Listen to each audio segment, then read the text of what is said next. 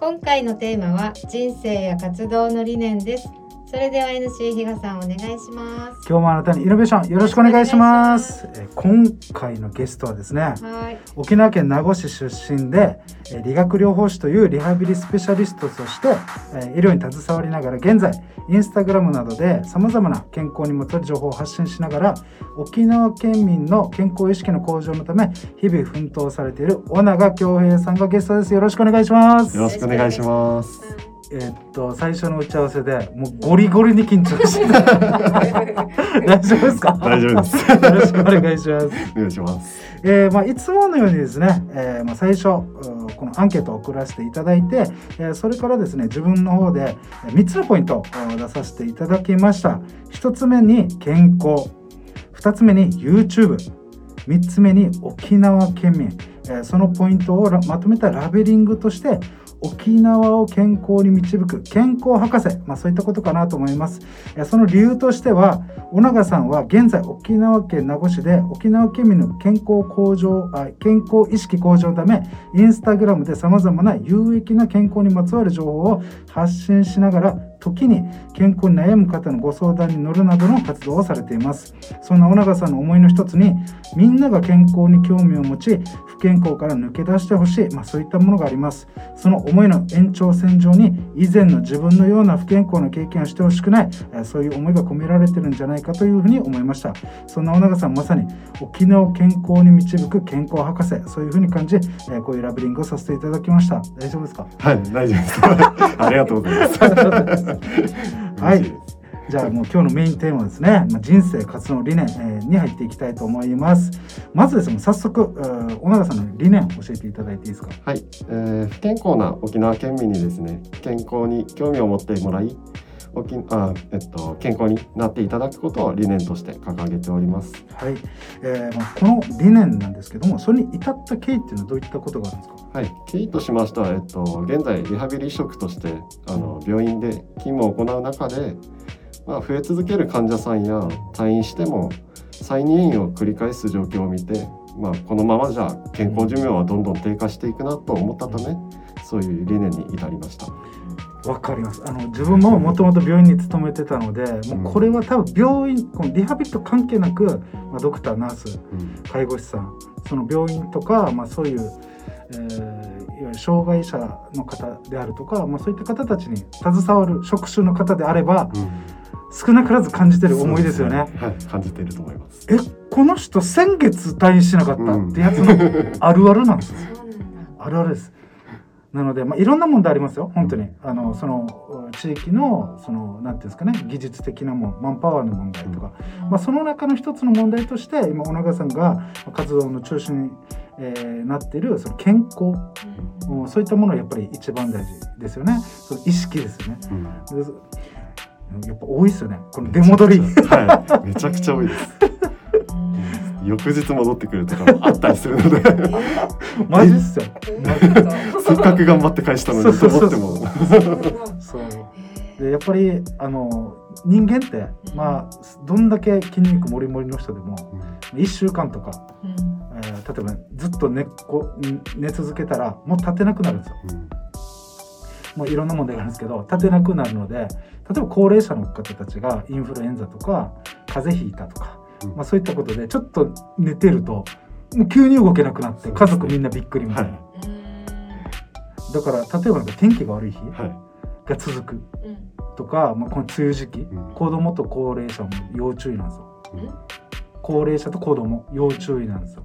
すごい体調崩しやすいから。うっていうことですねん。で、まあ、そんなことを、まあえー経緯としてあるということなんですけども、まあ、そんな尾長さんが中心になっている健康はい。さんにとってこの健康っていうのはどんなものなんですか？うん、健康はまあ人生を楽しむためにはもう欠かせないものかなっていうのがありまして、うん。まあ、そう思った理由として、まあ、不健康で病院生活を送り続けて、まあ、もっと楽しくあ、まあ、楽しく人生を送れたはずだったのになという後悔をしてほしくないし、うん、してほしくないので、まあ、そういうふうに健康と、うん、健康はもう人生を楽しむために欠かせないものだなと思いました。確かに。お金で本当に買えないですから、はい、そうですね。だってみ今もう現代人の、まあ、自分も含めてですけど薬でどうなんどうにかなるって思い込んでますからね。薬は万能薬でも何でもないので一時はい。ちょっとごまかすぐらいのもんなので,、です。もう最終的には結局自分の体の免疫機能もうこれ以外何もないのでそこですよね、はい。その中のこの健康はい。大事でじゃあその、えーいわゆる沖縄県民にやっぱ特化してるのはお自分のこの沖縄県民だからっていうところの思いがあるんですか？あまあそうですね、まあそれもあってですね。まあこの1995年にあの、うん。世界長寿地域宣言をした沖縄なんですけれども、うん。まあ、それで全国一、まあ、平均寿命が高いうん。高くて有名だったんですけど、まあ、それからに20年後ですね。2015年に、まあ、男性が36位まで低下して、ん。女性は7位まで平均寿命が低下しているんですね。うん。まあ、そういった現状も知って、まあ、そうですね健康に興味を持っていただきたいなと思って、うん。はい、えこれ47都道府県で30そう位なんですか？ですね。やばそんなに落ちてるんですか？めちゃくちゃ男落ちてるんです性やば。そうなんだ。やば。ねえやばいねうん。あでも女性は女性はまあまあ一桁台。な7位ではあるんですけどまあずっと1位を保ち続けてきたのにっていうえー状況であるので、まあねあの他府県の方たちも多分意識高まってる部分もうん。最近もね現今最近になってやっぱり、はい。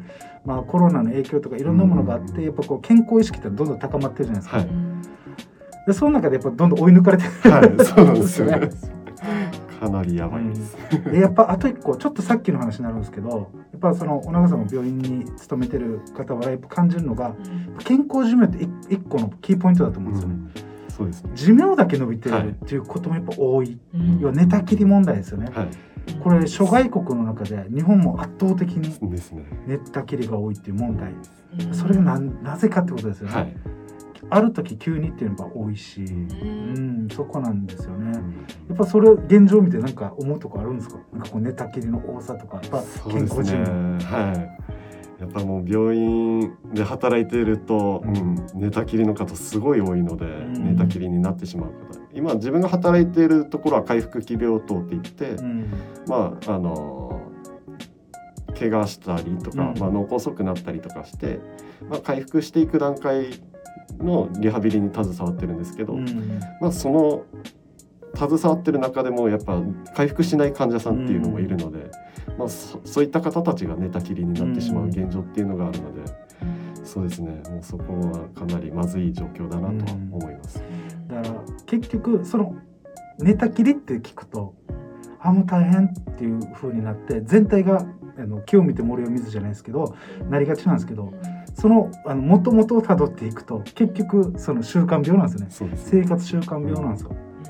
結局そこになっていくっていうところがあって、まあ、そこにアプローチしたいっていうのがうん。アプローチしてるのがお長さんっていうことなんですよね。そうですね。結局。はい。本当に大元を立ちたいっていう、は そこなんですよね。